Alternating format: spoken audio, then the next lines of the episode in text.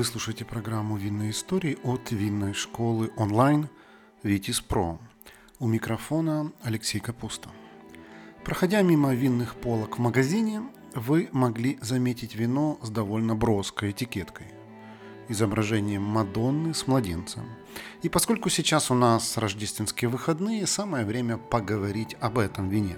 Это вино немецкое, с довольно необычным для нашего уха названием – Лип Фрау Мильх. И название это многих вводит в заблуждение, поскольку его часто переводят дословно. Казалось бы, все логично, Лип – любимый, Фрау – женщина, а Мильх – молоко. То есть молоко любимой женщины. Но не все так просто, как кажется на первый взгляд. Дело в том, что либо фрау немцы называют Богоматери. Поэтому правильное название для этого вина – молоко Богородицы, Мадонны. Само же Липфрау Мильх – это белое полусладкое вино из винограда, выращенного в регионах Пфальц, Рейнгессен, Рингау и Нае. Его всегда делают купажным, но сорта винограда строго регламентированы. Важно, чтобы было не менее 70% сортов Сильванер, Рислинг и Мюллер-Тургау. Для этого вина характерны цветочно-фруктовые ароматы с оттенками пряностей – во вкусе раскрываются нотки абрикоса, персика, тропических фруктов и муската. А еще у молока Богородицы очень выразительная прямо-таки медовая сладость, которая долго ощущается в послевкусии.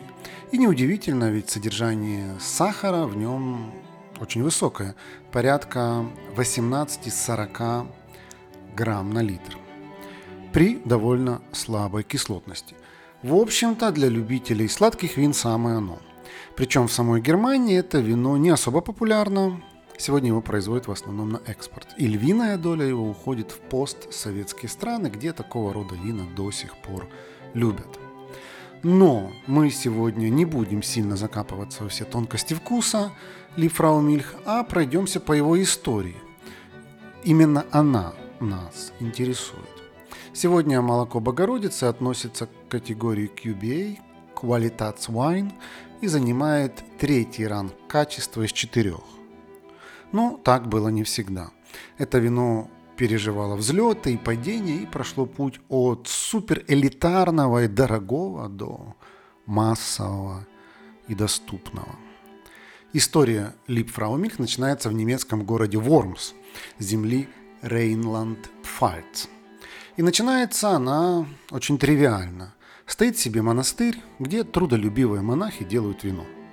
Монастырь этот, кстати, так и называется – Лип Мильх.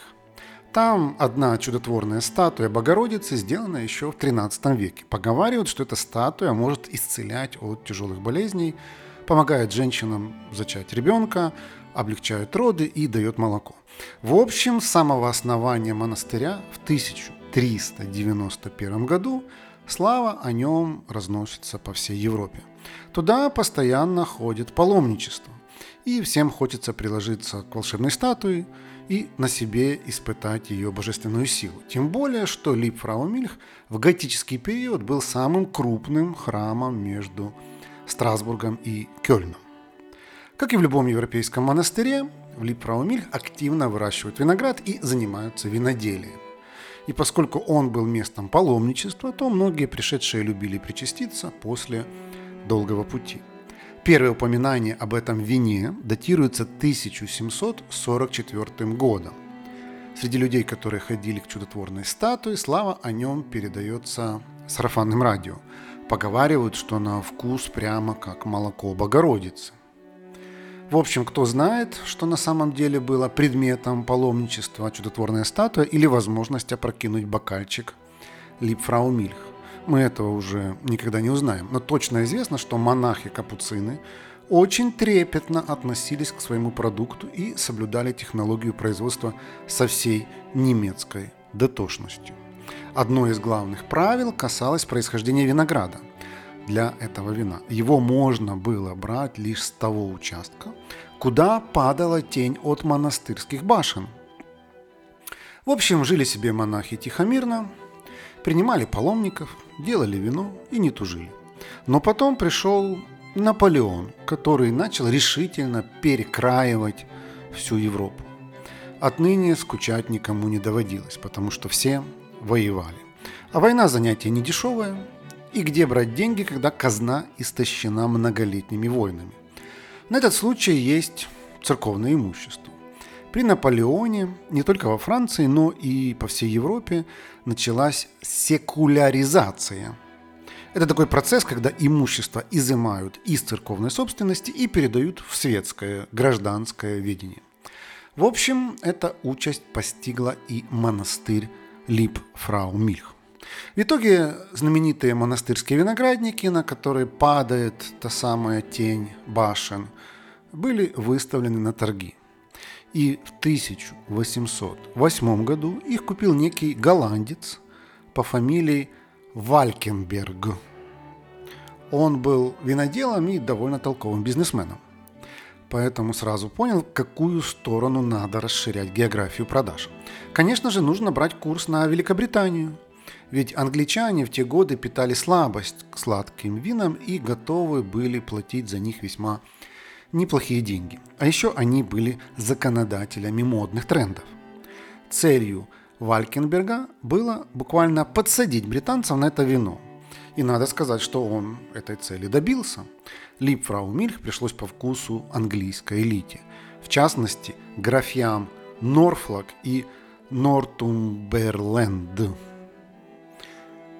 Также его любил попивать сам Чарльз Диккенс. Фруктово-яблочный букет и сладковатый вкус этого вина вдохновлял писателя на новые романы.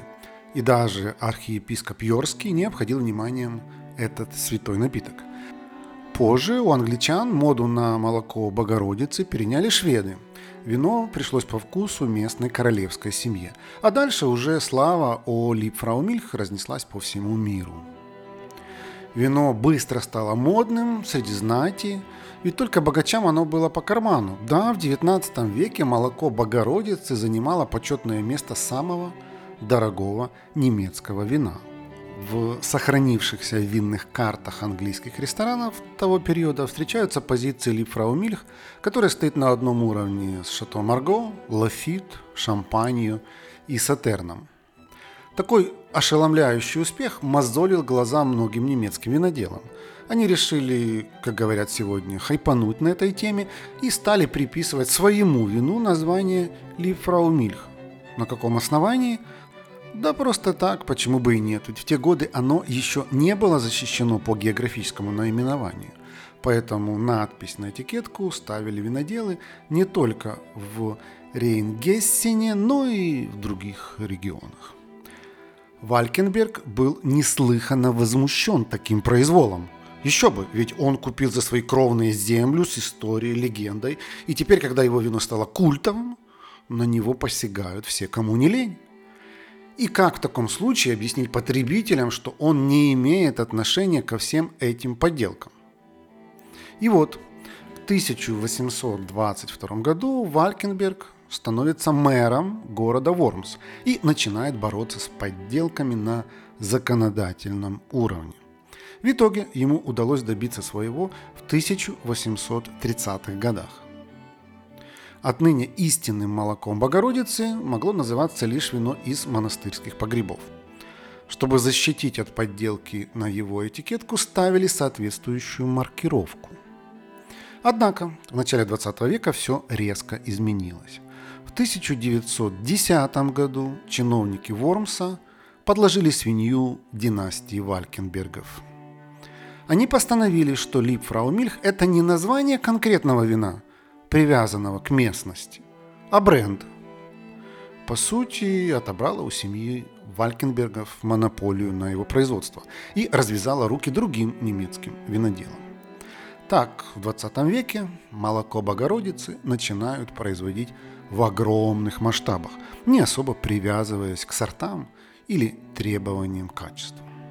Чтобы защитить свою репутацию, семья Валькенбергов была вынуждена сменить название бренда.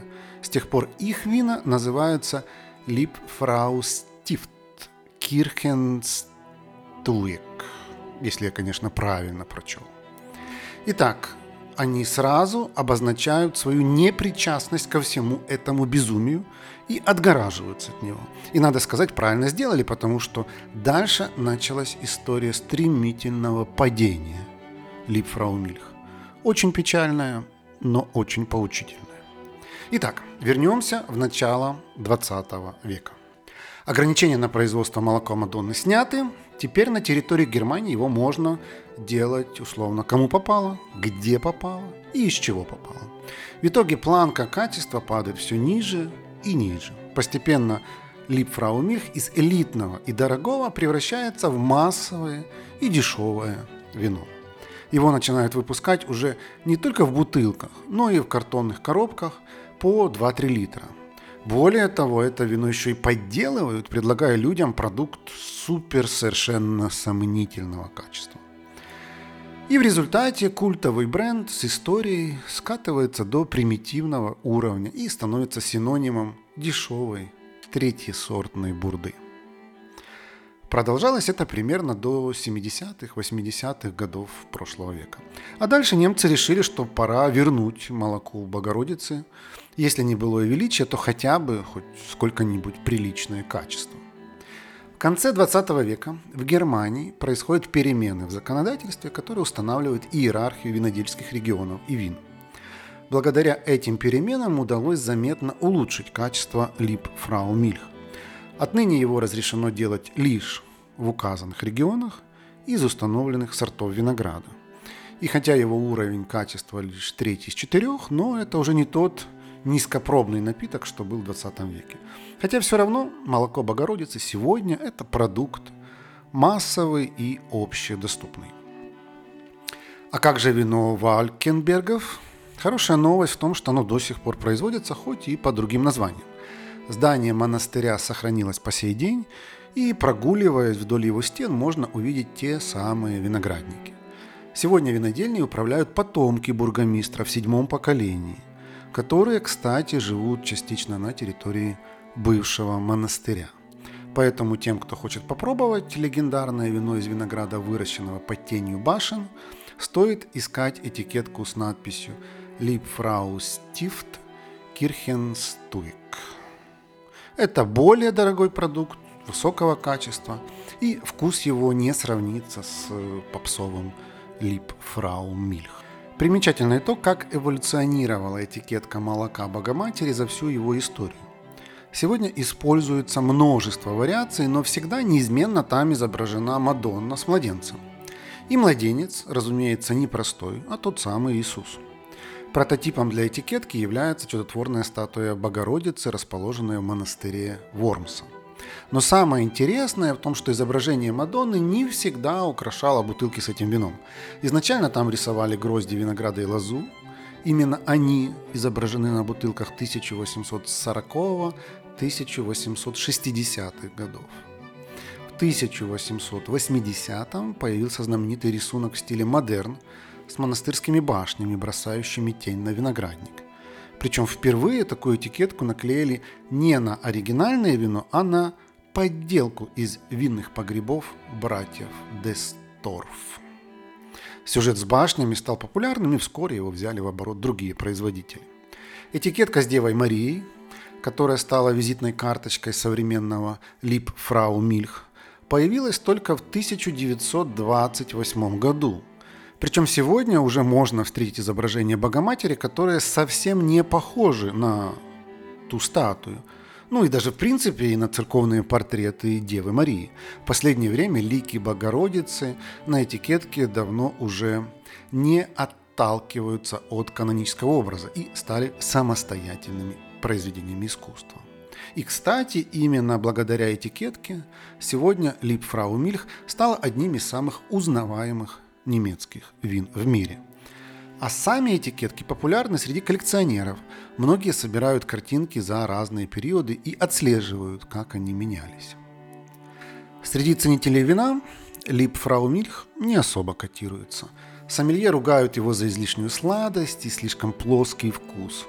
Но если вам нравятся сладкие вина, то рождественские выходные самое время попробовать молоко Богородицы – тем более, что это вино доступное по цене и продается буквально в любом супермаркете. Подавать его стоит в качестве десерта. Оно подойдет под свежие фрукты, панакоту, чизкейк, сыры. Впрочем, если вы хотите пить его с основными блюдами, то это тоже возможно. Молоко Богородицы хорошо сочетается с запеченной уткой, фуагра и блюдами азиатской кухни. В общем, если вы решите провести выходные с Лип Фрау Мильх, то приятных вам впечатлений. А в следующий раз мы поговорим о таком интересном тренде в виноделии, как биодинамика. Не пропустите. Вы слушали программу «Винные истории» от винной школы «Витис Про». Давайте дружить в соцсетях. В Телеграме наш канал называется «Второй бокал», в Инстаграме «Витис Academy», а на YouTube мы называемся «Что пьем?».